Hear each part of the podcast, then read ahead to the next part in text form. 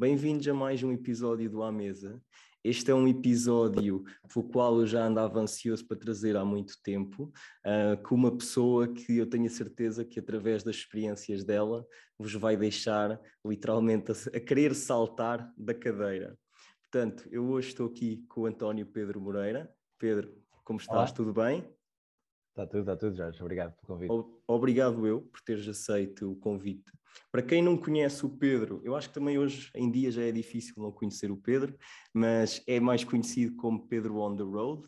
Tem muitos projetos e se calhar é por, por causa desses vários projetos que vocês o conhecem também, um, inclusive o Metamorfose Ambulante, que é talvez dos mais conhecidos, mas existem aqui várias coisas que te definem, não é, Pedro? Eu se calhar poderia dizer que tu és um viajante, um escritor, um criador de conteúdos, uh, já foste psicólogo, agora não exerces, não é? Exato. E, e, até poderia dizer que tu és um bocadinho um filósofo contemporâneo.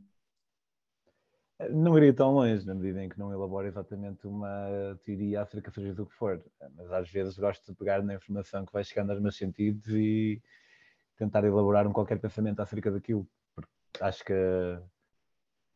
a cena de, de, pensar nas coisas sempre me foi bastante intrínseca e valorizo muito esta experiência humana que, que, estou a ter e que todos estamos a ter. E para mim, perder a oportunidade de realmente pensar e tentar em, encontrar a melhor maneira de alcançar determinado objetivo, determinado objetivo sendo o meu bem-estar e o bem-estar das pessoas no geral, eh, deixar passar essa oportunidade hum, faria com que a vida não fosse tão fixe. Eu gosto de pensar. É, é, é, é, uma, boa, uma boa explicação e, e realmente eu, eu dou-te dou toda a razão. Portanto, eu antes de começarmos, se calhar, a entrar nessa, nessa tua vertente um, mais, mais racional, não só racional, expansiva, diria eu, apesar de também não ser a palavra mais correta, eu queria só deixar aqui algumas coisas do teu percurso para contextualizar quem nos ouve e, nem, e não te conhece. Portanto, se fizermos uma pesquisa rápida pelo teu Instagram, percebemos logo também essa tua parte mais fil filosófica. Também vimos que tu já passaste por 93 países, uh, aqui está muita parte do, do viajante. Já escreveste três livros, e a, e a, parte do escritor, portanto, tens o daqui e ali, e eu penso que os, todos os teus livros estão relacionados com viagens que tu já fizeste. Portanto, diz, diz. Eu escrevi cinco livros, mas o, os primeiros dois já foi há algum tempo e são livros que não, nunca contribuíram mesmo para o meu rendimento. E são livros que eu também não promovo muito, são dois livros de ficção. Mas, e depois, sim, escrevi três livros de viagem. Dois daqui ali, e, porque o daqui ali são dois livros. Há o daqui ali de Portugal a Singapura por terra e o daqui ali de Portugal a África do Sul de bicicleta. E depois o Vago, que é o terceiro, o terceiro de viagens, de Panamá ao México à boleia. Só 10 mil quilómetros à boleia, não é? Qualquer coisa assim. Yeah. Boa. Sim. Já ouvi dizer até que, que um dos teus, acho que foi o primeiro, daquele do Singapura uh, por terra, é, é, poderia ser um almanaque das viagens, já comparado até ao Into the Wild, não é? Talvez, mas também muitas pessoas têm muitas opções? É? muitas opiniões. Não? Isso não quer necessariamente dizer que seja tão bom quanto o Into the Wild, mas certamente para algumas pessoas poderá ter sido ainda melhor e para outras pior. Não sei, não, não me arriscaria assim tanto. Ah, eu vou-te vou ser sincero, ainda não li nenhum dos teus livros, planei fazer e vou, e vou fazê-lo. Entretanto, já tinha isso planeado há mais tempo mas contudo sou, sou um ávido consumidor dos restantes conteúdos. Portanto, na parte de criação de conteúdo, para além de tu fazeres o, de seres o host do Metamorfose Ambulante, que é um programa que está relacionado com o Maluco Beleza, muitas pessoas devem conhecer, que tem, te convidas pessoal que vai lá uh, cerca de 20 minutos contar uma história de, de aventuras suas em viagens, não é? E para além disso, tens o teu próprio YouTube, onde tens rubricas muito, muito curiosas, muito engraçadas, como o Desassossego, que ainda, que ainda há pouco falaste, os teus amigos, em que falas de, de vários temas com os teus amigos, certo? Livros, história. Cinema, assim, é literatura, cinema, uh, música, história e é isso, acho que é isso, sim. E hum, convido um amigo, sempre o mesmo, dependendo da especialidade, e, falamos ou de um filme que eles viram, ou de um livro que leram, ou de uma música que ouviram, ou de uma série, estava-me a esquecer das séries também. E nasceu um bocado daquela vontade de, daquele gosto que eu tenho de ouvir os meus amigos, eu sei que toda a gente tem os seus, mas eu achei que era fixe criar ali um conteúdo em que pudesse conversar com os meus amigos acerca destes temas que são tão queridos para todos. É verdade. Pai, por acaso, o conteúdo muito porreiro, um, que eu aconselho que o, que o pessoal veja. Eu já, já vi alguns dos teus desassossegos, um, dos teus, do, meus amigos também, o Não É Bem Assim e as filociagens, não é? Também como um bocadinho... Sim, de... filociagens é, é uma coisa um bocadinho diferente. É, são vídeos de dois minutos em que eu faço uma pergunta a alguém quando estou em viagem, geralmente uma pergunta de um teor mais profundo e, e, ou filosófico e a pessoa responde. É assim uma cena. É assim, tudo isto são pequenas coisinhas que eu vou fazendo aqui ali sem grande consequência e tendo uma fase que é mais profissional, mas felizmente consigo dar-me ao luxo de perder tempo com projetos que não me dão dinheiro nenhum. Não, mas é bom porque trazes, trazes conteúdo que é, que é importante, mesmo as próprias filociagens, como tu dizes, são coisas pequenas, mas lá está, são pequenas sabedorias de bolso que hum, suscitam a curiosidade de quem ouve e, e, ficam, ficam ali na cabeça, porque são, ao, ao fim do dia, perguntas importantes para, para pessoas que, com, com, quem tu te encontraste ao longo de uma viagem ou de que forma uh, tenha sido que os encontraste e consideraste que na altura aquela pessoa te conseguiria dar uma resposta uh, diferente à, àquela questão. Portanto, eu acho, eu acho que, que vale a pena ver e, e é, um, é, um, conteúdo que eu tenho pena de não existir mais em português um, por cá na nossa proximidade e que não seja mais, mais conhecido. E para além destes segmentos, tens todos os teus vários vídeos uh, sobre as viagens que foste fazendo no teu canal, pá, que, eu, que eu acho muito porreiros e, e, e também aconselhava a que, a que, o pessoal fosse dar uma olhadela, especialmente das tuas peripécias na Nigéria, quando fizeste a bicicleta uh, de Portugal à África do Sul, acho, acho, acho essas essencialmente interessantes. Bem, antes de, de, passar aqui mais à parte de, de, questões que eu te gostaria de fazer, falar também do, do filme, filme documentário que tu filmaste com, com, o João, com o João Amorim e com o Pedro Brandão, que é o, se calhar vou pronunciar mal, o Inshallah, no, no Perdidos no Berço do Islão, não é? Sim, sim. Eu já vi o filme, aconselho também que o pessoal, que o pessoal veja, pode ir ao, ao follow, followthesun.pt, não é? Página do João, e hum, pode dar uma contribuiçãozinha e ter acesso ao filme, pá, deem uma contribuição generosa, porque é isso que também que permite que este pessoal continue a fazer conteúdo deste género. E hum, não sei se queres fazer um, um pequeno teaser, preview daquilo que é, que é o filme. Sim, o filme uh, retrata, capta a viagem que eu e o João fizemos de um mês à boleia na Arábia Saudita. Levamos o Brandão, como tu disseste, um realizador, e ficou, ficou espetacular. Havia sempre aquele risco de levarmos uma pessoa que não conhecíamos de lado nenhum, sendo que eu conheci o, o Brandão na Arábia Saudita. Havia aquele risco de levar uma pessoa que não se conhecia de lado nenhum e ver se ele ia conseguir sentir a viagem da mesma forma que nós, mas ficou espetacular e especialmente para alguém que tem alguma curiosidade com outros, tipo, com povos diferentes, neste caso o povo árabe, e com religiões diferentes, neste caso o Islão, acho que é uma excelente porta de entrada que, que deixa aguçada a curiosidade e a vontade de saltar um bocadinho fora da nossa caixinha de areia. Boa. Bem, eu acho que se calhar no meio disto tudo, de tanta coisa que te descreve, que te define, tanta coisa que tu fazes, eh, se calhar há, há quem fique confuso sobre aquilo que efetivamente te define. Eu próprio não sei se tu te confundes também ou não, portanto, eu acho que a minha primeira pergunta seria: no meio de tanta coisa, quem, é, quem és tu, afinal? Eu sou uma experiência que está a acontecer que eu tenho o privilégio de ver. Eh, eu não, não sou o meu nome, não sou aquilo que faço, não sou aquilo que eu gosto, não sou aquilo que tenho porque todas estas coisas podem ser desconstruídas de uma forma a que hum, qualquer outra pessoa poderia ser parte de mim também. Isto é, se eu for o Pedro, então qualquer pessoa chamada Pedro poderia ser eu também. Se eu for uh, um viajante, então qualquer viajante poderia ser eu também. poder-se advogar que eu era uma mistura de todas estas pequenas intrincâncias que, no fundo, resultavam naquilo que eu era. Mas mesmo assim, queria dizer que se qualquer outra pessoa tivesse qualquer uma destas partes, seria parcialmente eu. Na verdade, eu sou uma experiência que está a acontecer agora neste momento, eu acho que é tudo isso que qualquer um de nós é.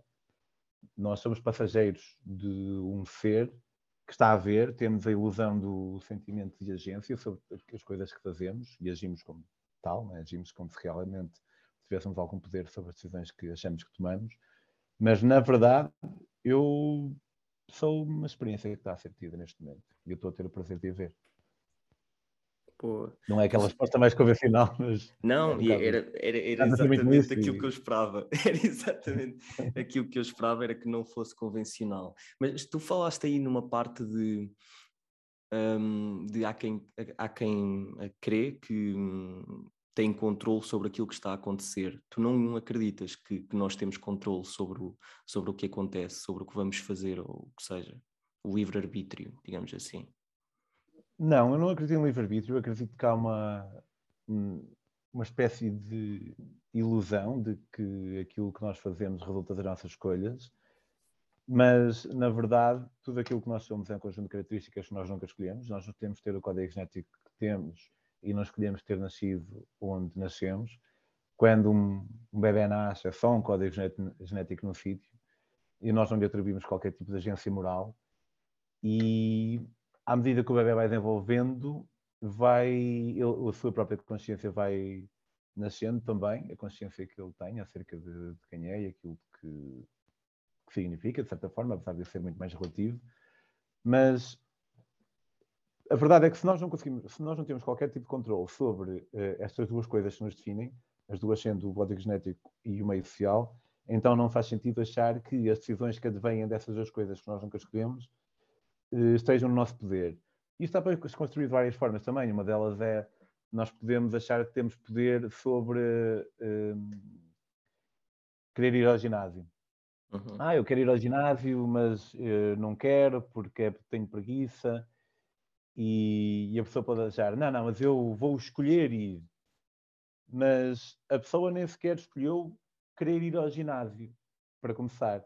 A pessoa quer ir ao ginásio e depois pensa que consegue escolher ir ao ginásio. Mas a pessoa não escolheu querer ir ao ginásio. E porquê é que a pessoa vai ao ginásio? A pessoa vai ao ginásio porque quer estar em forma, à partida. Costuma ser Sim. assim. A, a pessoa não escolheu querer estar em forma. E porque é que a pessoa quer estar em forma? A pessoa quer estar em forma porque quer ser agradável visualmente para os seus pais. A pessoa também não escolheu isso e tudo aquilo que nós queremos, nós nunca em algum ponto escolhemos querer isso.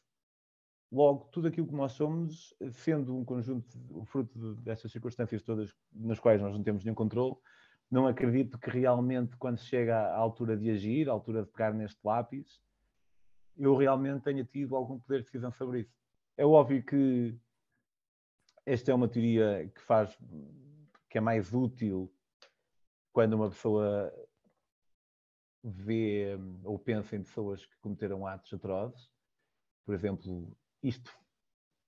Eu não acreditar no livre-arbítrio, apesar de eu não ter escolha, não acreditar no livre-arbítrio faz com que eu me afaste com muito mais força de, de ser juízo de valor sobre quem for.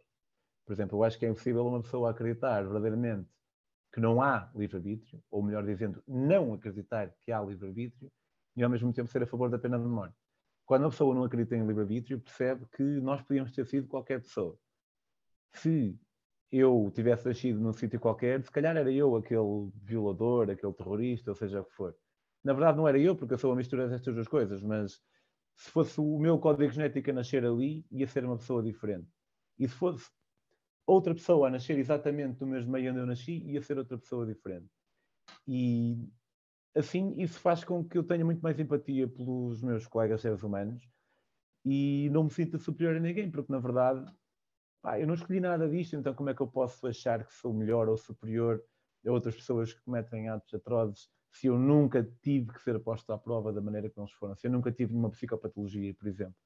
E isso não significa que eu não acho que as pessoas devam ser enclausuradas. Eu acho que as pessoas têm que ser, muita gente tem que ser retirada da sociedade porque estão a, não está a funcionar, estão a, a lesar a experiência dos outros, mas nunca os matar, nunca os maltratar mesmo na prisão.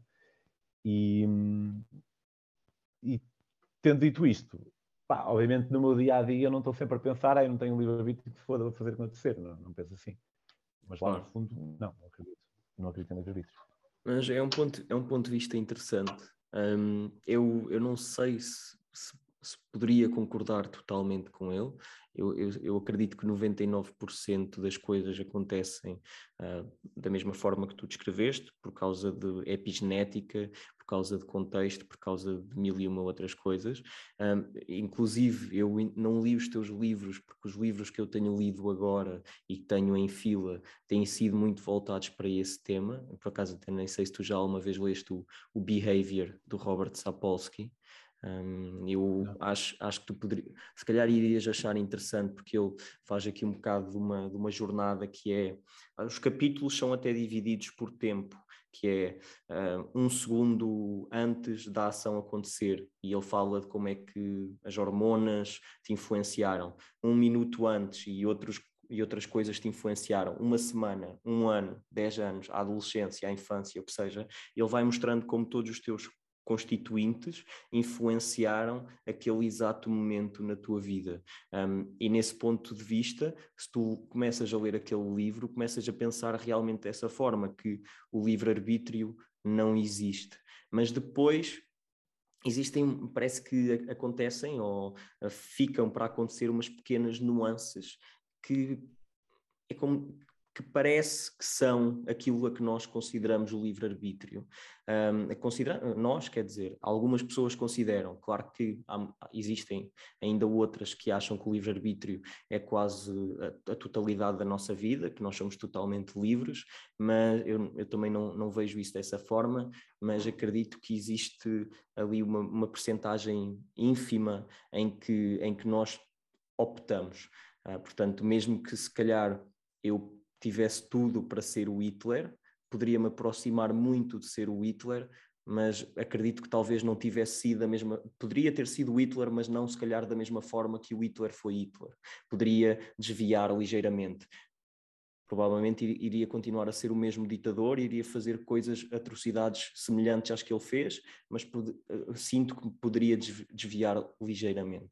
Portanto, isso é, é, é um... Tu nunca serias do Hitler porque, lá está, como eu estava a dizer há um bocado, porque se o teu, se o teu bebê, se tu quando eras bebê tivesse nascido uh, no sítio onde o Hitler nasceu, ias ter um código genético diferente. À partida, isso já ia fazer com que fosse uma pessoa qualquer muito claro, diferente. Porque nós, claro, nunca, claro. nós nunca podemos fazer o exercício de como é que se eu fosse aquela pessoa, porque é impossível. Nós, em qualquer momento da nossa vida, a única coisa que nos aconteceu foi ser nós.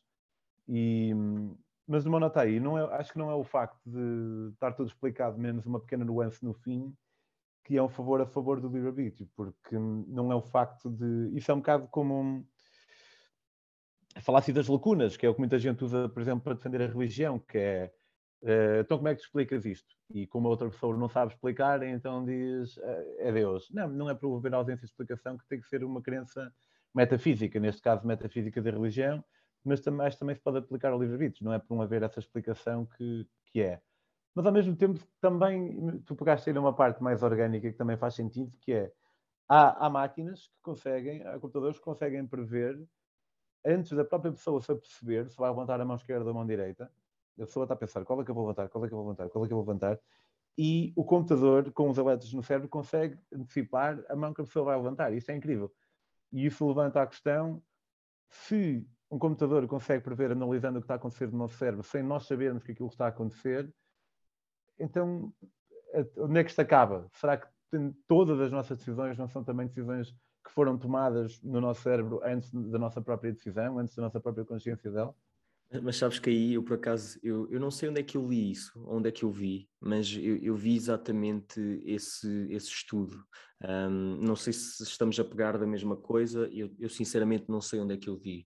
Mas e aí havia um ponto que quem fez, quem, não sei se é o mesmo estudo, mas nesse que eu vi, que quem fez também colocou depois em dúvida, que é se o computador efetivamente sabia antes de nós sabermos, ou se ele percebeu quando nós decidimos fazer e até nós decidirmos fazer, a efetivamente fazermos, que existe um delay de segundos, de milésimos de segundos, o que seja, é que o computador reconheceu isso. Ou seja, imagina que eu tenho em mim uh, o poder, no meu cérebro, eu dou a decisão de vou levantar a mão direita e o computador percebe isso antes de eu levantar a mão direita, ou se foi ao contrário. O computador sabia que eu ia levantar a mão direita antes de eu próprio saber, percebes? Eu acho que ficou ali no, na dúvida se, ele, se quem próprio estava a desempenhar o estudo saberia se alguma dessas conclusões poderia ser tomadas.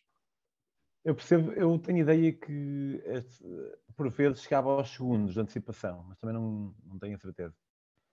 É, é possível, também não, não, vou, não vou por aí, porque, como eu te disse, eu já nem me lembro onde é que eu fui ver isso, mas por acaso foi, foi um exemplo porreiro que, que, que, que também me veio. Um, mas agora, pegando aqui na, na tua parte de, de viajante e, e, de escritor, uh, eu, eu, fico curioso que é, o que é que o que é que para ti veio primeiro? A, a necessidade ou a tua vontade de viajar ou, ou a escrita? Sem dúvida que foi a escrita. Eu, desde muito novo, sempre curti escrever. Para mim nunca era uma tarefa quando a professora nos mandava fazer uma composição. Um ditado, sim, porque ditado é mesmo literalmente escrever. E eu não tenho gosto em escrever palavras. Eu tenho gosto em pôr num papel, por mais metafórico que seja, porque a maior parte das vezes é um ecrã, mas pôr num papel as ideias que me correm. E lembro que, pai, aos 12 anos escrevi um, uma novela, um pequeno romance, não me lembro, de 50 páginas, que era o Sombra, era sobre um super-herói. Infelizmente perdi-o. Mas tenho algum, algum, alguns contos que escrevi também na altura e para mim também sempre foi uma compulsão. Às vezes, eu agora ando a escrever todos os dias, 5 ou 6 horas por dia, estou a escrever o meu romance, vou na, nas 350 páginas, suponho que vai ficar aí com umas 550 e escrevo quer me apeteça, quer não me apeteça, mas como estou tão enamorado de meus personagens e toda a empreitada, apetece-me sempre escrever. Mas uh, às vezes pode-me apetecer e escrevo na mesma. Mas há outras vezes em que é como se não tivesse opção. Às vezes em que eu parece que sinto os meus dedos fervilhar e, e sinto uma necessidade brutal de me sentar e, e de agir como meio para a história uhum. ou para a ideia que há, porque muitas vezes eu quando me sento, eu próprio estou a ler, eu já me aconteceu estar a escrever o meu romance, por exemplo, e estar com lágrimas nos olhos porque estou com pena daquilo que está a acontecer a um personagem, como se, eu não tivesse a opção. Aliás, ontem, precisamente, eu não foi bem assim, não houve lágrimas, mas eu ontem decidi à, à sala e disse à Gracieta, a minha esposa, olha, a Verónica vai tentar beijar o Pedro e não há nada que eu possa fazer em relação a isso. Tipo, eu estava a escrever e, e, a história apontou para ali. E não era o que eu tinha planeado, não... mas uma vez que chegou ali, é um bocado como eu pá, vou ter que mudar aqui algumas coisas, no... vou ter que mudar cenas de capítulo e coisas assim, mas não sinto mesmo que não há nada que eu possa fazer. E é muito fixe a ideia de estar ligado a um computador a servir como meio para uma história que que é como se existisse aí no éter. Então, sem dúvida que veio primeiro para mim a, escrita e antes de ser um viajante, sou um escritor. Sou bom ou mau, isso fica ao critério de cada um, mas claro. sou um escritor primeiro. Sou. Isso, isso, é engraçado quando tu dizes que não há, nada, não há nada que eu poderia fazer, não estava planeado, só que ao mesmo tempo é como tu disseste há pouco, isso já estava tudo planeado, não havendo livre-arbítrio, uh, aquilo, aquilo que iria acontecer. De certa forma, não podia mesmo nunca fazer nada. É, tu, tu vais. É, é como. Lá, tu, isso aí uh, parece que é um pouco aquela também. Uh, aquele conceito de destino. Tu, nós não podemos fazer nada relativamente àquilo que vai ser a nossa vida, não temos, não temos opinião. É como se tu acreditasses em destino sem acreditar no destino, como o conceito mais vago que existe. Sim, eu não acredito no destino na medida em que eu acho que não está tudo. Não está escrito, mas está programado. Eu tenho uma visão determinista das coisas. Eu acho que desde o momento do Big Bang as coisas foram evoluindo de uma forma. Nós podemos estar aqui sentados agora, eu e tu, não por nossa causa, mas porque somos mera casualidade desse fator. Mas não acredito no destino de que alguém o escreveu. Eu não acredito em nenhum tipo de teoria metafísica desse género ou religiosa, ou vidente, ou... portanto não é destino é uma palavra da qual eu me afasto. Sim, estou a perceber, porque, porque vejo aqui esta ligação a uma possibilidade de estar alinhada com uma religião ou, ou ter, ter um responsável por trás. É assim, aqui poderíamos considerar que, que o responsável é simplesmente o universo da forma como ele se despoltou. Um, Sim. Mas pegando, pegando aqui eu ia, eu ia pegar, entretanto, na parte, na parte das viagens, mas, mas esta questão de, da escrita, e estás a escrever um romance, levantou-me uma pergunta, é, que é, é uma curiosidade que eu sempre tive. Uh, para quem gosta de escrever. Eu estou aqui, ok? Podes falar. Sim, sim, sim. Um, para quem gosta de, de escrever, como é que é escrever, um, conciliar, uh, agrupar as ideias e um, arranjá-las de determinada forma que seja possível depois escrever um romance. Ou seja, isto fica um bocado confuso. Um, se eu, eu, por exemplo, imagina que eu gosto que eu gosto de escrever e gosto de escrever coisas de reflexões que me vão na cabeça, um, mas gostaria de escrever uma ficção.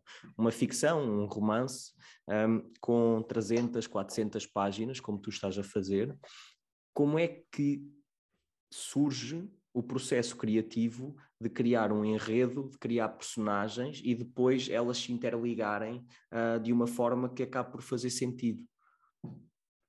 Ok. Há duas maneiras de. Há várias maneiras, mas neste campo há duas maneiras de escrever um romance. Existe o explorador, existe o arquiteto. O arquiteto é a pessoa que já sabe exatamente o que é que vai acontecer já tem o esqueleto todo, depois, quando começa a escrever o romance, trata de meter músculo no esqueleto. E como ele pode fazer esse tipo de organização previamente, pá, há, certamente há ferramentas para isso e todo tipo de cenas, mas eu, eu nunca utilizei. E depois existe o explorador, que é a pessoa que escreve e à medida que vai escrevendo, vai vendo a história que diante de si. Eu comecei o meu romance como explorador, na medida em que eu tinha, o meu romance vai chamar Ventre, e no Ventre eu tinha uma ideia básica, que era havia um bancário introvertido, que extremamente introvertido, não falava com ninguém, e no, ao almoço ele passava uma hora a comer maçãs e a ler um livro na Praça Carlos Alberto, no Porto.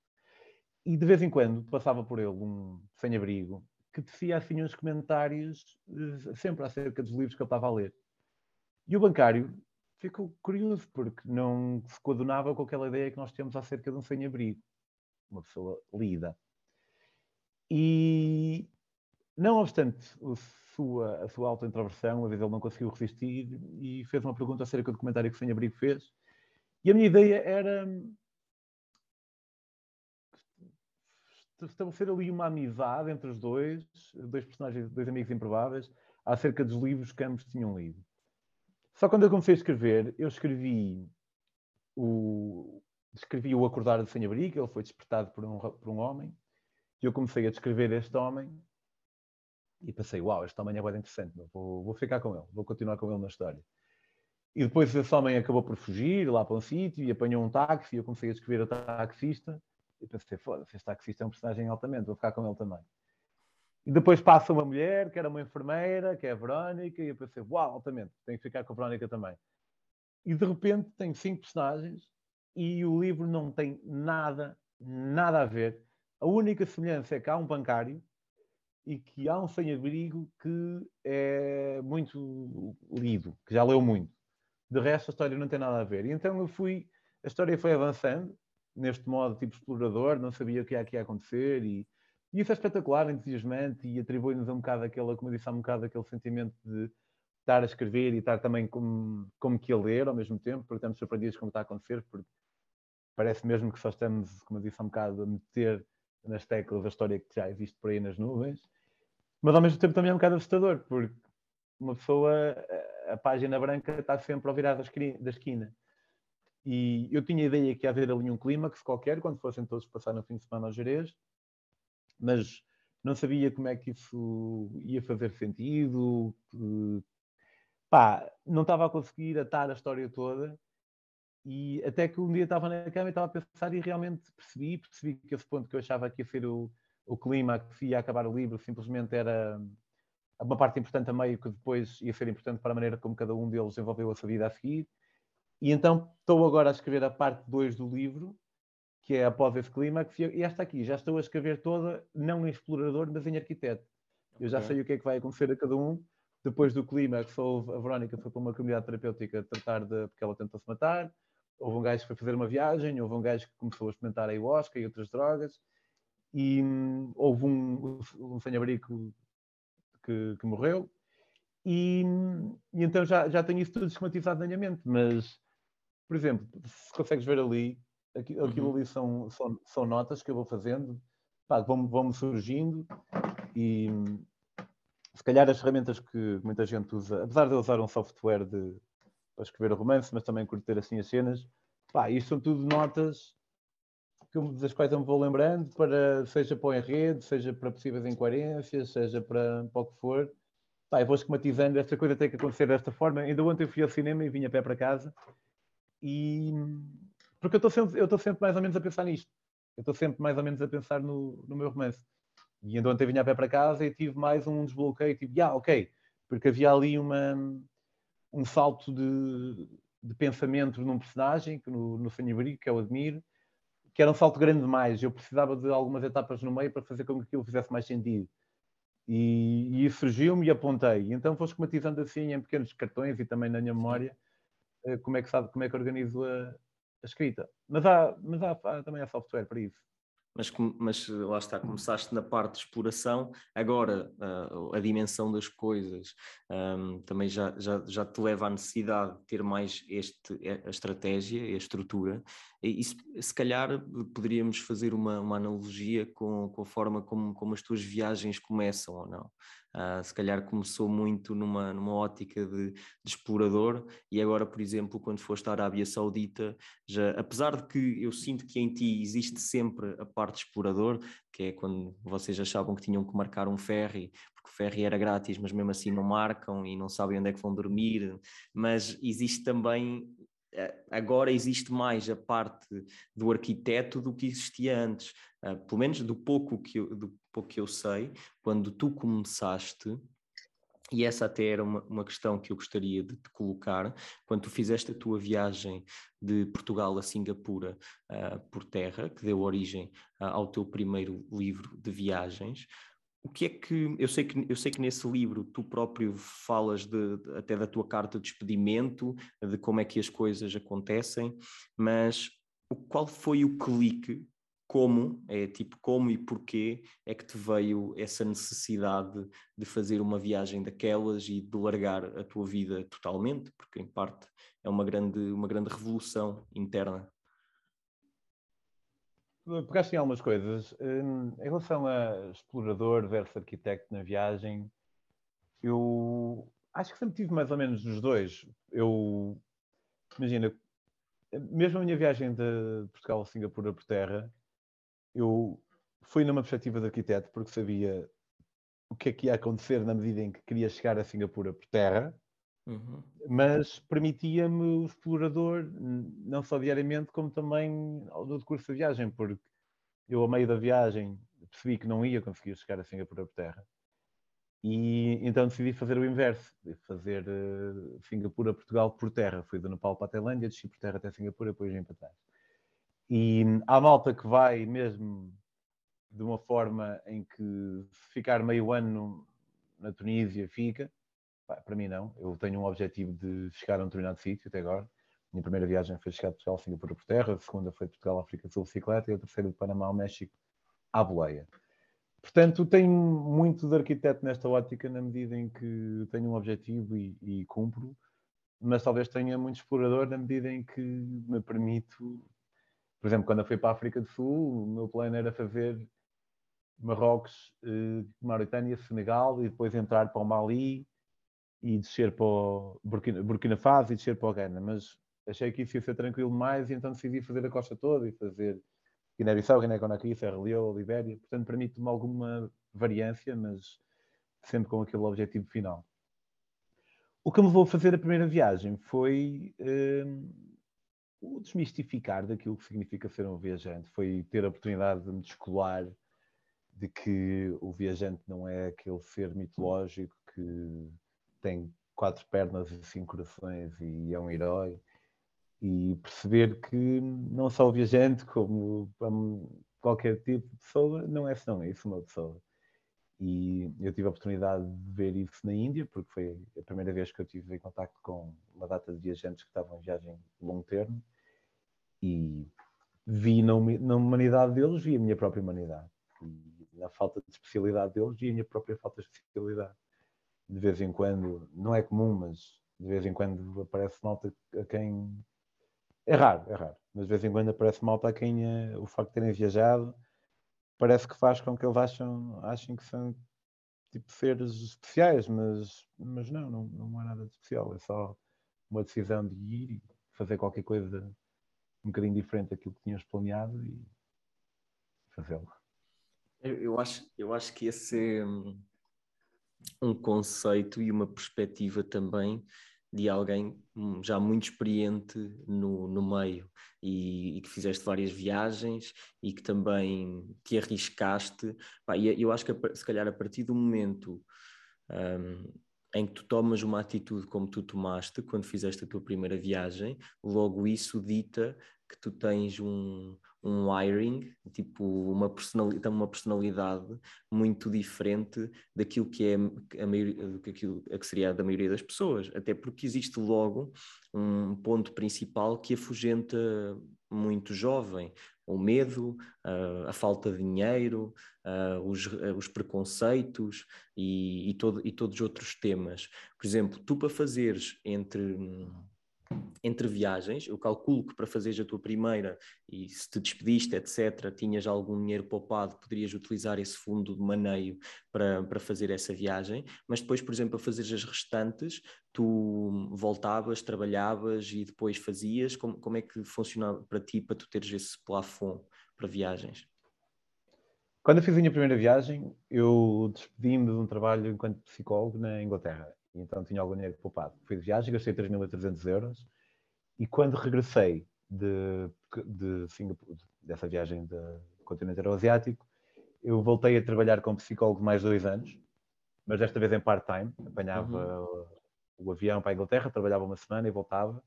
E ganhava cerca de 1.000 euros, 1.100 a trabalhar uma semana por mês, que não era nada mal. E, e, então isso fez com que as minhas finanças se mantivessem, até que tivessem claro. crescido, crescido um bocado, porque depois lancei o livro de Singapura. Despedi-me outra vez, passado esses dois anos em tempo parcial. Fui para a África do Sul. Quando vim da África do Sul, tive um ano e meio a, a escrever o livro da África, até o publicar. Eu vou escrevendo ao longo da viagem, mas depois, quando chego a casa, costumo demorar uma hora e meia até ter o livro pronto. E quando cheguei à apresentação do livro, foi em dezembro de 2016, tinha pai 500 euros na conta e é, tinha 30 anos, tinha 500 euros na conta e é um bocado assustador à partida, mas eu sabia que ia fazer algum dinheiro uh, quando, lança, quando lançasse o livro. E vendi mil livros em cerca de três meses e meio, que foi fixe, foi muito fixe, deu-me ali mais um, um, bom fogo. Entretanto, já tinha decidido que não ia voltar à psicologia, que ia viver só, ia dar tudo por tudo para viver só dos meus livros. E foi no ano a seguir, em 2017, que eu consegui encontrar alguma estabilidade nisto, que foi indo vender livros para a praia. Eu passo os verões no Algarve, vendo livros na praia, e é isso que faz com que eu consiga viver deles. Boa, boa. Um, pá, eu, eu sei que para ti falar das tuas viagens é uma parte mais maçadora porque estás farto de fazer. Um, portanto, eu Queria-te só colocar uma última pergunta mais sobre experiências em si, tuas, em viagem. Para quem, lá está, tem muito receio e etc. E, e esse é, é, um dos principais, uma das principais condicionantes para não viajar da forma como tu viajas, ou próxima disso, nem falo tão hardcore como tu fazes. Um, quais é que foram teus, as tuas piores experiências de, de fazer o tipo de viagens que tu fazes? A pior experiência que eu já tive na minha vida foi ter sido preso no Laos. é uma história um bocado longa. Se tiverem curiosidade, vão ver o Malucoleza. Malucoleza Pedro on the Road. Eu contei essa história a primeira vez que lá estive. E podia ter evitado. Eh, eu tive um, um blackout. Não sei se fui drogado ou se bebi demais e depois adormeci e fizeram comigo o que quiseram, mas fui preso. Achava que tinha sido raptado. Foi muito má. E, na verdade, acho que talvez tenha sido a única má experiência que eu tive em viagem. Tive experiências muito duras. No Gabão, eh, tropecei numa tribo e eles convidaram para uma cerimónia xamânica e, em que eu me voluntariei sem querer para tomar o lugar do xamã.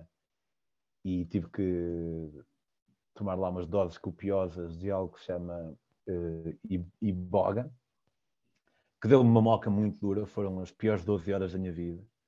Mas eu também podia ter dito que não. Eu, portanto, eu, aqui não é da viagem, é de mim. E ah, fui ameaçado de morte no Belize, mas não morri.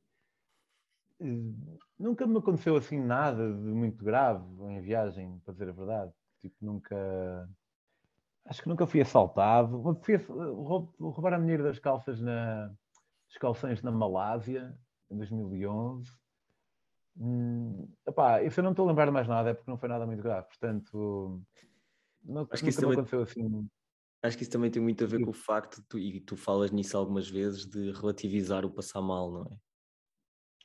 Sim, eh, pá, se eu, às vezes posso estar a sofrer um bocado, posso estar cheio de frio, cheio de fome, à boleia debaixo de um viaduto na Grécia, naquele momento está a ser super duro, mas eu sei que eventualmente vai ser fixe, porque desde que não nos matem ou nos cortem um braço ou nos traumatizem gravemente, qualquer experiência má com o tempo fica sempre fixe. Portanto, e é uma das belezas da, da viagem, se calhar, é estas coisas que na altura parecem más, depois nós vemos dentro de todo aquele quadro, foi toda aquela riqueza emocional, sentimental, e de certa forma acaba por tudo adquirir um, uma cor mais, mais bonita. Mas eu acho que tu aí também já tu quase relativizas o passar mal a um nível estoico, não achas? Não sei. Uh, porque, o que é que significa passar mal? Eu, eu tive chatices, tipo, a estar a não ter boleia e ter que esperar 5 horas num sítio, ao frio. Um, pá, não, lá está, nunca fui roubado, nunca fui vítima de violência.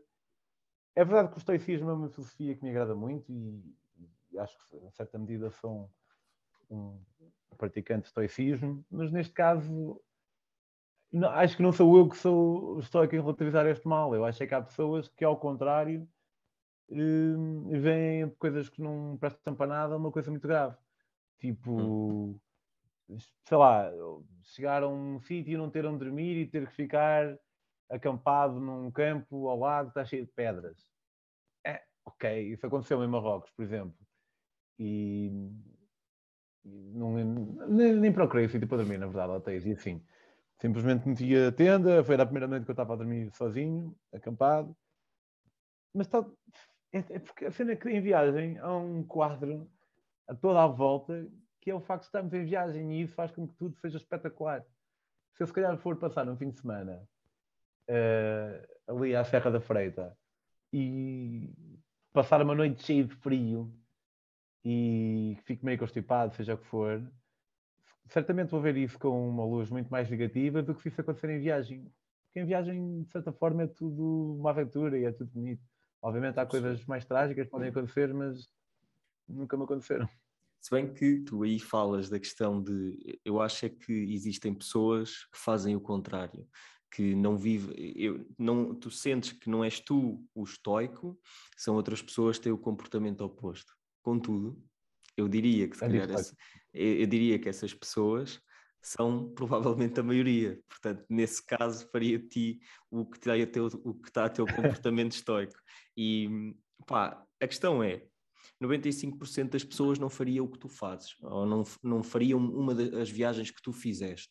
Não só pelo tempo, pela separação de quem gosta, pelo desafio, mas mesmo nos. Um, no formato hardcore como tu fizeste, não faria porque não tinha força, capacidade e motivação interna para aguentar o tempo que tu aguentaste. Isso leva-me a questionar é como é que era essencialmente o teu dia a dia a nível psicológico para te motivar. Tu, tu vivias com esforço, tipo, custava-te o teu dia a dia, ou era uma coisa mais leve, vivias com intenção, ou acabas por viver de forma tão presente que isso nem te passa tanto?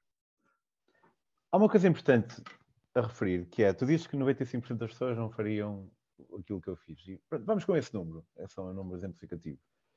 Mas, primeiro, não tem que fazer, porque diferentes pessoas gostam de diferentes claro, coisas e claro. nós temos que fazer toda a mesma coisa. E segundo, eu também não faria aquilo que 95% das pessoas fazem. E pá, eu, eu, eu, tenho uma amiga que é a Tânia Meshima, que já teve na Metamorfose Ambulante. Pá, eu não, acho que o exemplo dela, se calhar, a maneira como ela descreve, talvez seja um bocado exagerado. Ela diz que não é preciso coragem para viajar, é preciso coragem para ficar em casa. Uh, eu, sendo talvez mais uh, obtuso com as palavras e assumindo que coragem é fazer aquilo que está certo, ainda que na presença do medo, então diria que não é preciso coragem para ficar em casa ou para viajar, é preciso coragem para ficar em casa se ficar em casa for aquilo que nós queremos fazer, aquilo que é certo para nós, e o mesmo se passa para a viagem. Portanto, pá, diferentes pessoas fazem diferentes coisas e diferentes pessoas alcançam uma certa paz interior fazendo diferentes coisas. E eu acho que se alguém nunca quer sair, por exemplo, para mim é muito refrescante ouvir alguém dizer, pá, não curto viajar. É raro ouvir, mas quando ouço até fico contente. Olha, fiz me fiz que tenhas a coragem de assumir que não te apetece fazer algo que, está tão em voga hoje em dia. Agora, o, que eu, opa, o meu dia a dia em viagem opa, é, é mágico. É, e, mas é um, o dia a dia de uma viagem de nove meses, ou de um ano e três meses, ou de quatro meses, é diferente do dia a dia de uma viagem de um mês, mesmo que se faça exatamente a mesma coisa. É uma questão daquele quadro genérico acerca do qual eu falei há um bocado e que pinta tudo como uma cor mais bonita. Eu este ano eh, tive um mês em Cabo Verde e adorei. Mesmo fixe, dos países mais fixos onde eu já estive, recomendo vivamente. Veste onde? Em tive, Estive na Ilha de Santiago, que é da capital, estive na Ilha do Fogo, na Ilha Brava, é, na Ilha São Vicente, Santo Antão e São Nicolau. Top. Top. Só que adorei, fiz caminhadas excelentes, descobri o caminhante cá em mim, nunca aos 37 anos. Só que nunca havia aquele sentimento de aventura grande. Aquele sentimento de que o caminho é sempre em frente. Eu sentia como aquilo que estava a acontecer. Um rapaz que chegou a um sítio e que dá uma volta e depois vai, vai embora. E ao passo que em viagem, e por exemplo, no outro dia fez 10 anos que eu cheguei da minha primeira viagem, e eu tenho saudades desse sentimento. É verdade que eu nunca mais vou ter uma primeira, uma primeira viagem, só se tenho uma vez, uma primeira grande viagem, mas vou, vou, vou ter grandes viagens para sempre. Eu reparo que a malta que faz grandes viagens faz uma ou duas quando é mais novo e depois deixa de fazer.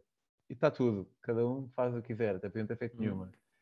Mas para mim a ideia de não voltar a fazer uma grande viagem, essa cena de simplesmente largar, não largar tudo, porque não faz sentido, mas largar aquela rotina mais habitual e entregar-se à, à surpresa e, e ir sempre em frente, sabes? Isso aí é espetacular. E então, independentemente daquilo que eu estivesse a fazer no dia a dia em viagem, há dias mais aborrecidos, há dias mais fixos, mas parece que são todos vividos com a unicidade que têm e com a consciência de também extra de que estou a viver algo memorável, algo do qual provavelmente me vou lembrar para sempre.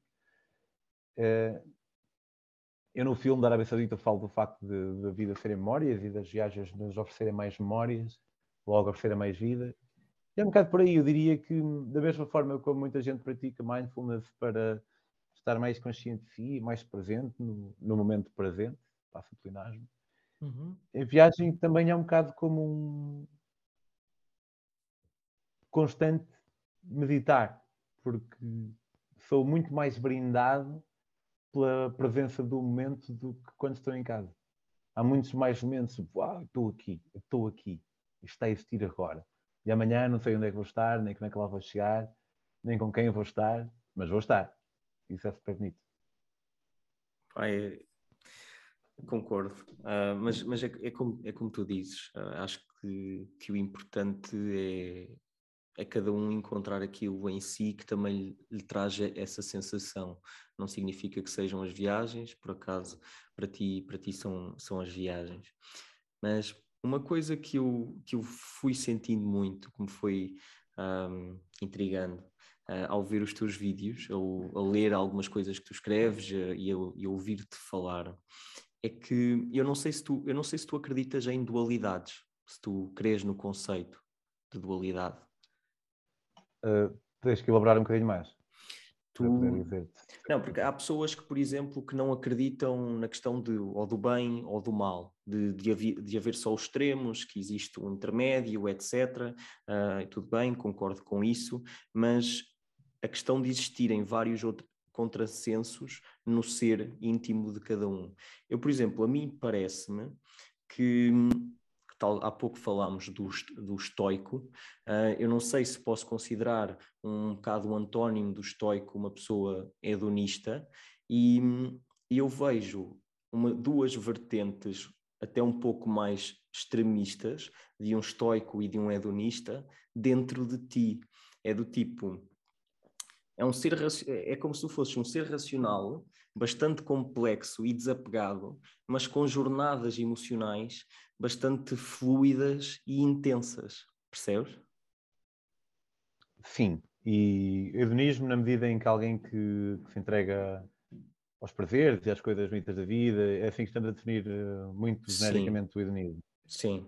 Certo, mas eu acho que elas, essas duas uh, maneiras de ser não têm que ser mutuamente exclusivas, na medida em que eu, eh, falando do, do estoicismo,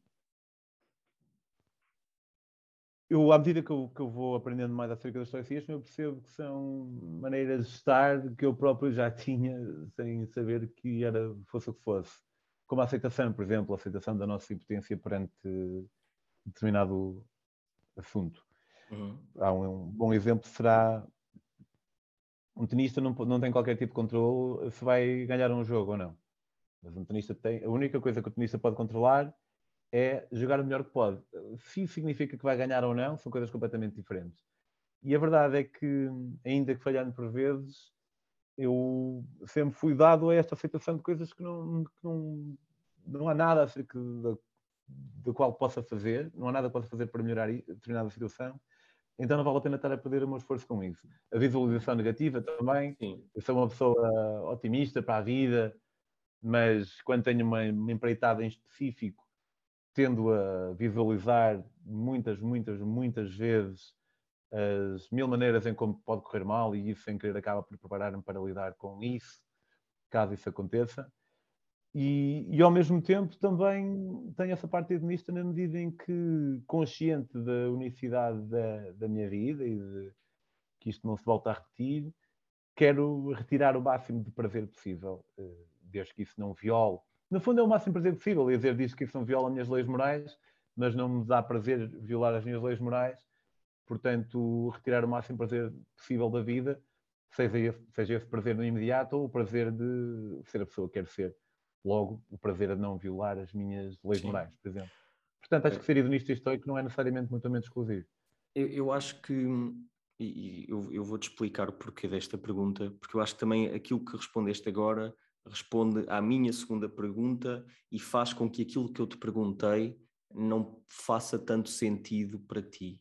Porquê?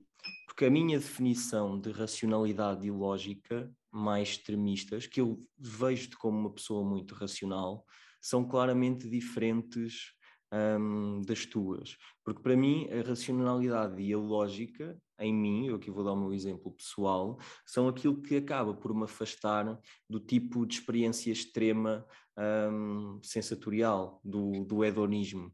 Portanto, se eu, se eu fosse mais estoico do que sou, mais, ou mais racional, não estoico, mais racional e lógico, mais me afastaria da minha vertente hedonista, porque é, é, parece que é o contrassenso, lógica e racionalidade, aquilo que me afasta do desconforto, do perigo, que me tenta proteger de, de todas e mais outras formas, e depois versus a espontaneidade e a emoção de viajar de uma forma que é aparentemente tão desconfortável como tu fazes, percebes? Para mim é um contrassenso grande e levava-me à pergunta para ti em específico, que é acabas por ser mais emocional do que aquilo que tu crês, ou é a tua personalidade, são a tua personalidade e as tuas crenças muito mais distantes do normal que esse tipo de desconforto para ti acaba por se tornar racional.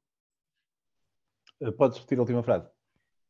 É do tipo, as tuas crenças, aquilo que tu acreditas e que tu, pá, aquilo que acaba por te definir é tão distante daquilo que o comum mortal acredita, por exemplo, eu e tu, tu tens crenças e uma personalidade tão diferente da minha, que aquilo que eu vejo como o desconforto de qual a minha racionalidade me tenta afastar, para ti é um desconforto a qual a tua racionalidade consegue cooperar com.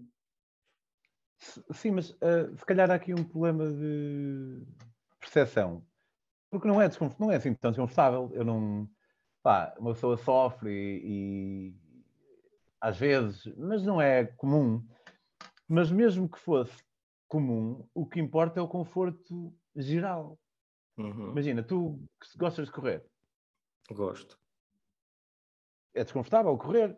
Uma pessoa está-se tá a esforçar, mas no final é fixe. É fixe porque nos sentimos bem, por causa das endorfinas e essas cenas todas que são segregadas.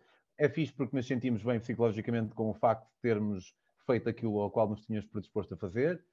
E, portanto, mesmo nos dias em que a viagem é mais sofrível, é fixe na mesma por causa disso porque nós sabemos que no, no, na grande, no grande esquema das coisas é bom. E é por isso que uma coisa não invalida a outra. Eu acho que tens razão, eu acho que sou uma pessoa muito racional e, e é um, um, atributo que eu gosto de cultivar e gostava que as pessoas cultivassem mais entre si.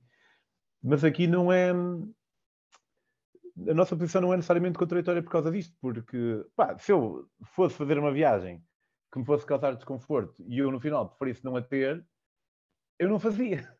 Sérgio? Não, sim, sim, não... sim, sim. Portanto, acho que não é assim tão, tão diferente. Pelo menos não por aí. Pode sim, ser diferente sim, também. Pá, se calhar eu vejo a minha racionalidade. Até, até acho, desculpa, só uma cena. E até acho que, por exemplo, uh, aplicando o hedonismo e a lógica à viagem, tudo mais, eu também muitas vezes. Uh, imagina, uma pessoa pode pensar: eu estou a ter. Eu sou psicólogo, como eu era. Eu vou-me despedir de uma profissão onde é difícil encontrar trabalho, mas acho que vou ter uma experiência espetacular, é o mais provável. E pá, eu já sei que também não quero ficar na Inglaterra para sempre, de qualquer maneira, portanto, ter-me que despedir mais cedo ou mais tarde. E acho que pode valer a pena. É verdade que foi uma decisão tomada uh, sem ciência nenhuma. Foi um acho que pode valer a pena. Mas, ao mesmo tempo, não diria, diria que foi racional. Na medida em que eu pensei, pensei na probabilidade de correr bem, de correr mal, pensei na probabilidade de voltar a trabalhar, a fazer algo que eu gostava de fazer. Percebi que era, a probabilidade era baixa de voltar a ser psicólogo, porque é muito difícil, é muito difícil. Mas depois pesei também tudo aquilo que eu poderia ganhar com a viagem Pá, no meu caso correu bem, se calhar se tivesse corrido mal estava a ser agora o contrário, foi uma estupidez. Mas, e por exemplo, quando fui para a África, muitas vezes as pessoas dizem que pá, e ganda maluco. Não, não é ganda maluco. Ganda maluco era eu ir numa viagem em que eu achava que a probabilidade de morrer era 10%. Pá, se eu achasse que a probabilidade de eu morrer aí para a África era 10%, eu não ia. 10% é muito alto. É a mesma coisa que imagina uma, uma pistola com nove câmaras vazias e uma cheia. Mas eu pensei, a probabilidade de eu morrer é mesmo muito baixa, tipo, menos é uma em mil ou menos. Então vou. E isso pareceu lógico e racional. Para algumas pessoas parece ilógico e racional porque empolam um perigo que não é assim tão grande. Eu acho que é isso. Eu, eu, eu acho, eu acho que, que tens razão nessa parte e é isso que que, que, também acaba por uh, toldar a nossa racionalidade e, e, eu, por exemplo, acabo por, acabo por conjugar aquilo que não é racionalidade englobada num, no mesmo cesto. Uh, como, por exemplo, há pouco estavas a falar de correr, eu parei de correr quando tive as minhas, as minhas primeiras crises de ansiedade porque tinha medo de morrer e racionalmente eu se calhar conseguia... Morrer a correr? Uh, Sim, morrer a, morrer a correr por causa do, da elevada hum, frequência cardíaca. Porque era, na altura eu tinha medo, tipo, foi uma crise de ansiedade muito ligada à parte da saúde e, e da morte, e medo da morte, etc. E eu parei porque não conseguia lidar com o facto da, da, hum, da pulsação, eh, da, da, pulsação elevar a um, a um determinado ponto. E isso deixava-me em pânico. Se calhar racionalmente. Aceder, mas tipo, algum médico tinha dito que correr podia pôr-te em perigo? Ou... Não, não. Ou seja, não conseguias aceder a essa lógica racionalidade. Lá está, um... eu, eu, eu, sempre, eu aí sempre tive um problema que é toda a gente me dizia que eu era demasiado racional a olhar para as coisas e a racionalização um, de, em demasia me prejudicava uh, de me permitir viver as, forma, as coisas de forma presente e me, e me causava ansiedade em si. Só que parece que nesses determinados momentos específicos em que eu me poderia safar com essa racionalidade, eu não conseguia hum, despoltar, percebes? Eu não, eu não conseguia dar, uh, dar ouvidos à racionalidade, porque então poderia existir aqui um medo, uma condicionante, o que seja, que toldava essa racionalidade e eu se calhar comecei a associar, como tu há pouco disseste, um, a, a, a extrapolar determinados medos para essa, para essa racionalidade e a conjugá-la e a definir a minha racionalidade como uma coisa diferente do que aquilo que a racionalidade de, deveria ser. E então, logo daí, a minha pergunta vem com um teor, um conceito de racionalidade diferente daquele que tu entendes como racionalidade e ser difícil tu responderes um, a essa pergunta da forma como, como, como eu perguntei, entendes? Sim, sim. Um, eu, eu gostava de entrar num, numa outra coisa que, para além desta parte de racionalidade e, e hedonismo que, que eu via um pouco em contrassenso, há a parte, e tu ainda, ainda há pouco falaste de quando estavas na Arábia Saudita, uh, de tu falares de, das memórias, de criar memórias, ser criar vida, e, e tu tens numa parte no final do filme que tu também dizes que te sentes vivo, te sentes bem, te sentes presente ali no momento e não trocavas, não trocavas por nada. parece-me sempre, pelo menos daquilo que eu vi das tuas viagens, que, que, tu efetivamente estás presente, que és uma pessoa até pouco exigente, sempre a relativizar o passar mal, que leva as viagens sem, sem grandes condicionantes e, e leva a querer ao espectador, neste caso, que tu estás numa fase até mais elevada de, de plenitude.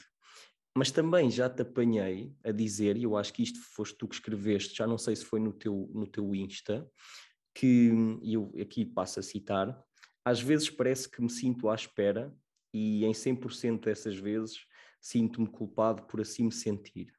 Por estar numa vida feliz com quem amo e por mesmo assim me sentir à espera.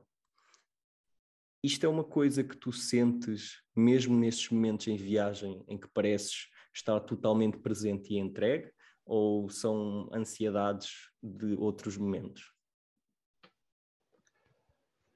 Na medida em que tu usaste há um bocado a ansiedade num contexto mais uh, clínico, uh, neste caso, ansiedade talvez não seja o melhor termo. Sim, sim, uh, sim. Mas em viagem sinto menos, sinto menos. Mas a verdade é que, por exemplo, eu tenho momentos de plenitude, tanto em viagem como em casa. Mas também tenho momentos em que eu estou em viagem e estou pá, numa tenda em Angola, sozinho, está frio e eu estou cansado e o fogão não pega. E eu penso que naquele momento eu adorava estar com a Gracieta em casa. Mas o que eu queria, na verdade, era ter as duas coisas ao, ao mesmo tempo. Eu queria poder estar em viagem, mas estar em casa com a Gracieta também. E agora tenho um filho que eu não é. Eu queria tudo ao mesmo tempo, porque eu sinto que tenho uma, uma sede uh, quase insaciável de tudo o que me faz valorizar mais a vida. Uhum. Ao mesmo tempo, e paradoxalmente, também me sinto satisfeito por estar onde estou quando lá estou. Mas é como se eu tivesse uma multiplicidade de eus, em que o meu eu mais comum tivesse várias vontades, sem se deixar querer comer por elas e esteja realmente dentro de si, onde quer que esteja, mas depois tenha um eu anexado que sente todas essas vontades. E, e, eu sei que de uma perspectiva budista e tudo mais, eh, uma pessoa deve retirar-se, deve retirar o querer para poder realmente ter uma vida mais plena e feliz.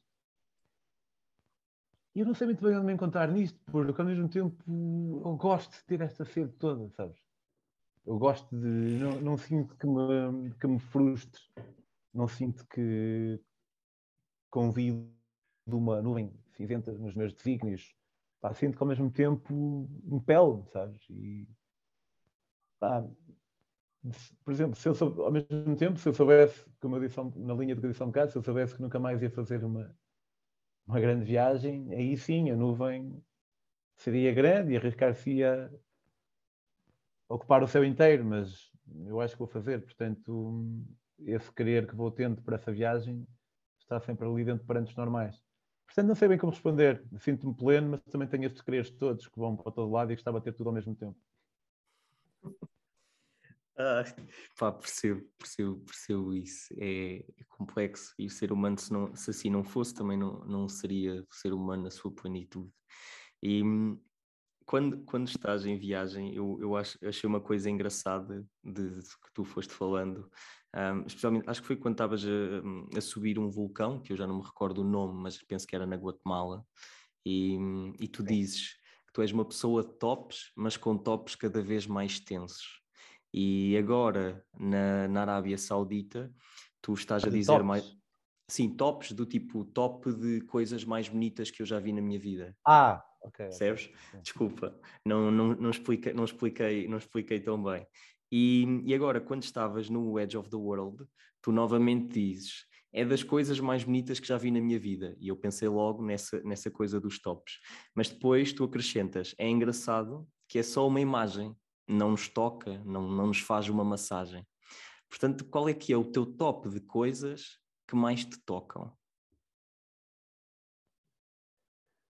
Olha, neste momento tenho um top novo, que é o facto de pegar no Noé e mexer-lhe de uma determinada forma e ele, em vez de apenas sorrir, de rir, pá, e ver o filho a rir, sem vez de sorrir, ele tem só faz cinco meses hoje, ele tem só cinco meses e, e assim rir mesmo a sério é, é uma coisa recente. E isso é algo que eu gosto muito. Depois, olha, ontem, isso são as pequenas coisas também, ontem eu disse um bocado, fui ao cinema e hum, depois vinha para casa, que foram os meros 10 minutos, estava com a minha camisola carapuça e com o meu casaco, estava assim frio, mas não estava frio demais. E eu senti-me espetacular ali, numa coisa tão simples como caminhar para casa e ver as, as folhas já estão a cair há algum tempo, mas vê-las ali a lançar ao vento, pá, foi. Isso também é, é muito bonito. Também, olha, adoro fascinar-me por pessoas, pá, curto é conhecer alguém e, e, não romanticamente, porque eu namoro desde os 15 anos de idade com a mesma pessoa, mas para mim já batalhei muito com o conceito de sentido e significado da vida. Eu acho que a vida não tem nenhum, nenhum sentido intrínseco. Uma pessoa nasce, uma pessoa depois morre e, acabou, e quase que parece que tudo foi por nada. Mas porque eu quero ter uma vida bonita, então tenho que encontrar um sentido qualquer, senão isto não, aí não vale a pena e eu quero que a minha vida vale a pena porque é a única experiência que eu vou ter aqui deste género. É a única experiência que eu vou ter. E então faço por encontrar eh, significado e sentido de uma forma eventualmente artificial, mas pá, as regras são minhas, que é nas relações interpessoais e nas pessoas que eu vou encontrando por aí. Então isso é algo que me faz sentir muito também. Às vezes pode ser algo, conhecer alguém que se vai tornar num amigo ou numa amiga para sempre, outras vezes pode ser conhecer alguém com quem vou estar duas horas num bar qualquer no Belize e vamos ter um momento altamente e depois nunca mais nos vamos ver isso também me faz sentir muito. E, e a propósito disso do Edge of the World na Arábia Saudita, era uma paisagem espetacular e, e também me fascina um bocado como é que algo não me toca, nem me faz uma massagem, nem traz calor, nem nada disso. Como é que isso me pode fazer sentir bem? É só um quadro, é só uma imagem. E, mas há algo ali no meu cérebro que dá o clique e faz-me sentir contente por estar ali. E aí é uma coisa tão simples quanto gostar de olhar para coisas bonitas, acho eu, e eu gosto de olhar para coisas bonitas, para sítios bonitos, bonitos para pessoas bonitas, não sou assim tão. Então também tenho. Eu diria também tenho o meu grau de superficialidade, mas não é superficial gostar de olhar para uma pessoa bonita. Né? Então, uma mistura destas coisas todas faz-me sentir bem. Tu, tu, tocaste aí no tema do, do sentido da vida. Eu, eu sei que quando tu tinhas 16 anos, tu escreveste um texto ao teu eu mais velho, um, e, e, no final desse texto tu tinhas escrito não te questiones onde, sobre o sentido da vida porque ela não tem sentido e é aí que está o teu e é aí que está o sentido todo. Tu tens-te voltado a questionar muito sobre isso? Eu sempre me questionei acerca disso e eu penso que vou morrer todos os dias, acho eu. E o sentido da vida é sempre uma, uma pergunta um bocado estranha e o, que o meu jovem de 16 anos disse também ele, eu acho que ele estava certo a dizer que a vida não tem sentido, pelo menos não tem sentido de uma forma extra-humana, mas o facto do sentido, para já não é uma frase que não tem concordância, não é? A vida não tem sentido e depois diz que tem sentido na ausência de sentido. Mas porque é que uma pessoa está viva, não é? Uma pessoa está viva para estar, simplesmente. E depois, a partir do momento em que está viva, tende a encontrar algum significado. E, e esse significado pode ser encontrado de várias formas, como eu disse, eu encontro as relações intersexuais que tenho. E também, ultimamente, e muito inspirado por filósofos que sigo, nomeadamente o Sam Harris, pela, pela consciência do, do momento, do, do simples momento, do simples estar vivo num momento pode fazer com que realmente,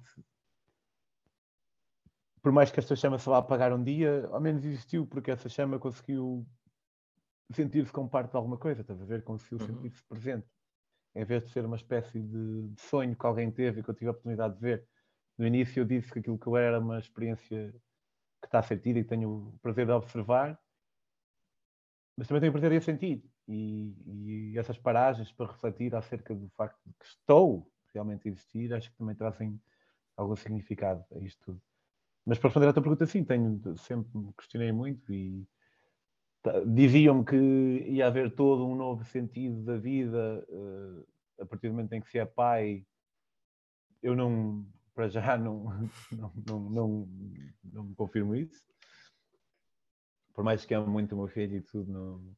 vai haver e uma pessoa afinal é a mesma depois de ser pai toda a gente dizia que mudávamos radicalmente e, e eu não senti isso. Mas também é uma cena sobre a qual tenho pensado e tenho escrito e também vou partilhar algum conteúdo nesse sentido. Mas sim, para responder à tua pergunta, sim, tenho pensado sempre muito acerca do sentido da vida e qual é a razão. E tu, sendo ateu, agnóstico, tu tens um, uma concepção de, de espiritualidade? O que é que é para ti espiritualidade? A espiritualidade para mim é o questionar não, não, é, não, tô, não está bem construída a frase. Eu acho que uma pessoa pode ser espiritual não religiosa. Uma pessoa que pensa acerca do seu lugar no mundo e de eventuais razões para cá estar e vê-se como um ser humano individual, parte de um grupo maior que a humanidade e reflete acerca daquilo que pode atribuir mais significado à sua vida, chega a alguma conclusão acerca dessa reflexão e tenta agir em conformidade com isso, faz questão de, tanto quanto possível, estar presente dentro de si mesmo, como eu disse há um bocado. Olha para dentro e tenta perceber as vontades que tem e se elas não forem incompatíveis com as vontades dos demais, tenta encontrar uma maneira fixe de as concretizar. Eu acho que essa pessoa pode ser muito mais espiritual do que uma pessoa que acredita em alguém no céu e que não faz nada disto e o que se limita é fazer é acreditar, simplesmente, e a ir à missa de mim. Portanto, a espiritualidade e a religiosidade não estão ligadas para mim. Sim, estás aí a, fa não... a, fazer uma distinção entre a espiritualidade de, de, uma forma mais de do ser espiritual um, interno com a questão de fé, de haver sempre aqui a questão metafísica. Sim, nós, nós, nós ao longo dos tempos, parece que esse tipo de reflexão mais metafísica estava reservado aos religiosos. E durante muito tempo também, quem tinha outros tipos de reflexões metafísicas não as podias partilhar, porque podia ser acusado de heresia, ou seja o que for. Então, acho que agora, e não é de agora, já é de há muito tempo, mas agora também que não temos este constrangimento, acho que podíamos fazer por separar a espiritualidade da religião, porque são coisas diferentes. Concordo. Um, eu, é, é, quase das minhas, das minhas últimas perguntas, se calhar a minha última pergunta, dependendo. As tuas viagens e as tuas jornadas têm ajudado a encontrar em ti as diretivas que parecem guiar quem tu és? Ou têm-te feito dispersar sobre ideias de quem tu poderias ser? Tem feito encontrar diretivas. É como, é como se, é como se entre aquilo que, que, chamam muito hoje em dia a tua verdade, a tua autoridade interna, tem-te levado a encontrar essa tua verdade, essa tua autoridade interna, ou têm-te dispersado sobre tantas ideias mais no sentido de aquilo que tu poderias vir a ser? Tem-me expressado, para não acho que não estou a perceber a pergunta. É, é, é, isto, é, isto é num sentido de tu tens. Eu não, eu não queria fazer de, desta forma porque se calhar uh, fica de uma, uma, maneira muito clichê, vaga, que, que não faça sentido para ti, que é tem-te ajudado a encontrar-te ou tem-te ajudado a perder-te? É um pouco neste sentido. Tens ficado mais confuso quanto mais vais viajando e descobrindo sobre outras culturas, isto face a quem tu és? Ou tens sentido cada vez mais seguro sobre quem tu és ao estar ao encontro com tanta perspectiva diferente? Eu, como eu disse há um bocado, no outro dia, fez 10 anos que eu cheguei da minha primeira grande viagem e escrevi sobre isso. E enquanto estava a escrever, estava a pensar também em tudo o que aconteceu ao longo destes 10 anos.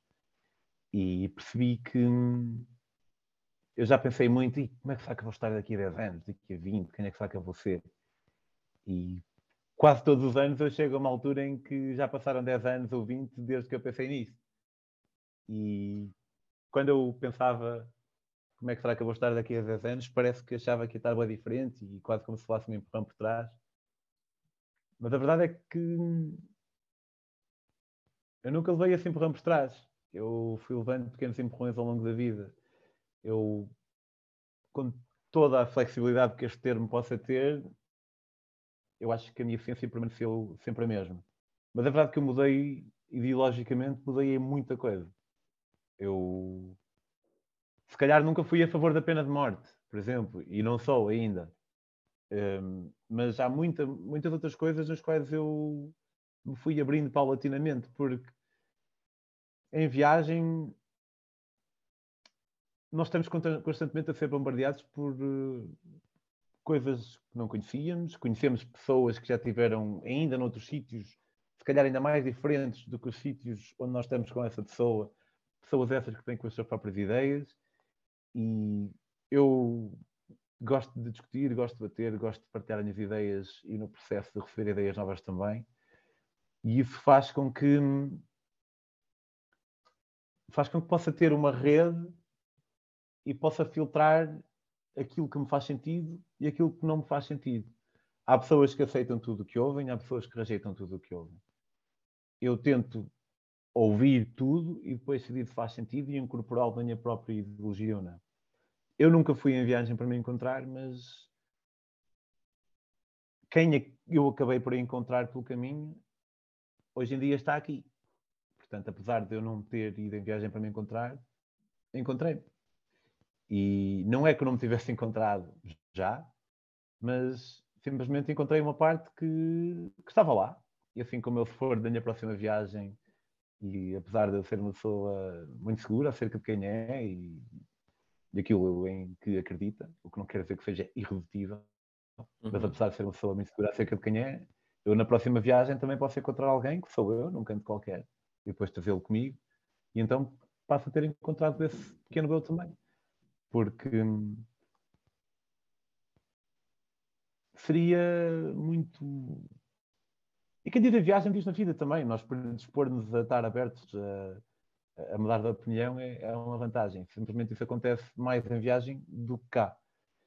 E se isso não acontecesse, não sei, era preciso alguém ser mesmo, ou conhecer só pessoas de merda com ideias foleiras, ou então estar eh, plenamente cerrado perante a possibilidade de evoluir um bocado.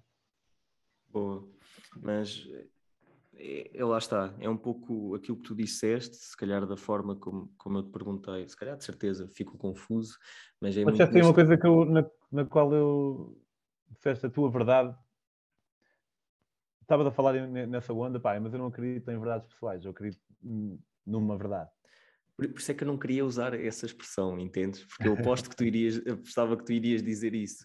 E então eu não queria usar a tua verdade, nem queria usar encontrar-te, porque Opá, eu senti que na forma como eu te colocasse a pergunta, uh, a definição para ti em si poderia ser um problema. Então acabei por a colocar de uma forma tão confusa que não percebeste, mas, mas, mas, a forma como tu respondeste acabou por ser a resposta que, à pergunta que eu, que eu pretendia, que é muito neste sentido de também tu tens uh, a segurança que tens em ti e isso fez com que tu fosses agrupando mais pequenas partes que tu encontraste de ti, mas nunca deixaste com que um, a variedade de perspectivas que, que, te confrontaram a fizesse com que tu perdesse essa segurança e dispersasses sobre várias ideias e acabasses por perder o teu core, entendes? Um, isso é um pouco de a tua verdade na minha ótica que pode, lá está, não ir de, ao encontro daquilo que é a tua verdade, porque esse próprio conceito para ti nem sequer existe é uma verdade, uma verdade absoluta. Mas agradeço-te agradeço imenso o, o, o, teu tempo, Pedro. Não, Obrigado, estavas muito bem informado e preparado e agradeço-te isso. Nada, ora é essa. Pai, é, lá está, é como tu disseste quando, quando estavas a falar de, da escrita, não, não é um trabalho, não é um, não é um esforço, porque são coisas interessantes. E quando eu digo ao pessoal para irem ver os teus conteúdos, seja ouvir a Metamorfose Ambulante, seja ver o filme, seja ler, ler, eu não posso falar porque ainda não li, só vou lendo coisas que tu vais, poucas que vais escrevendo pelo Insta e assim, mas os teus próprios vídeos, etc. Eu acho que as pessoas podem tirar muita coisa de lá e é um conteúdo que não, não é um frete, olhar, é uma aprendizagem e é uma jornada por si só, é, é uma pequena viagem, enquanto nós próprios não fazemos uma viagem física, o que, o que é muito positivo. Portanto, agradeço também Obrigado. tu partilhares connosco tudo isso. E para terminar, normalmente nós costumamos só terminar com uma sugestão vínica. Começou por uma sugestão vínica, eu contigo, se calhar, até queria fazer outra coisa, porque o conceito é algo que acompanhe uma boa conversa à mesa. Mas como eu sei, e já te ouvi falar, que tu gostas muito de falácias, não é que as falácias acompanhem boas conversas à mesa, mas como não te cheguei a perguntar, eu gostava só de saber qual é que é a tua falácia favorita. Eu não tenho nenhuma falácia favorita, mas uh, há, uma falácia que é. Pá, não sei se é argumento ad falácium, que é a fala, uh, esta falácia refere-se às pessoas que estão sempre a apontar falácias e com isso perdem o ponto da outra pessoa. Estás a perceber? Okay. Sim, Uma pessoa sim, está sim. a saber um ponto qualquer e incorre numa falácia qualquer, mas mesmo além da falácia na qual essa pessoa incorreu, dá para perceber o ponto e outra pessoa, às vezes eu, é verdade, diz, ah, isso foi falácia de não sei o quê. Então, não é que seja a minha falácia preferida, não tenho nenhuma preferida, mas acho que é uma falácia engraçada. Acho que é argumento amado falácia, mas não tenho certeza. Boa. A sugestão vinica, o vinho de Valcambra. É o vinho, de vinho verde de Valcambra. Eu sou de Valcambra e eles fazem lá vinho verde e, e por acaso é fixe. E algum, te algum tema em específico para acompanhar uh, essa conversa à mesa? Algum tema. Um tema Todos que te desperte, desperta a tua chama interna, que te deixe ou essencialmente feliz ou essencialmente revoltado, um tema que tu gostes de debater. No fundo, muitos dos temas que nós já temos aqui, a moralidade, o sentido das coisas, o melhor curso de ação em determinada encrenca, eh, qualquer coisa que vá um bocadinho para lá da superfície, para mim é fixe. Boa. Então, pessoal, sem, sem mais demoras, muito obrigado por, por, terem, por terem ficado connosco. Eu vou deixar aqui os links para as redes uh, do Pedro, vou deixar também o link para vocês verem o filme e o site do Pedro, onde vocês podem comprar os livros. Portanto, é só, é só irem dar uma olhadela. E até um próximo episódio. E despedimos-nos, como sempre, com um beijo e um queijo, agora acompanhado por um bom vinho de Val de Câmara. Tchau, tchau, pessoal. Obrigado. Tchau, tchau.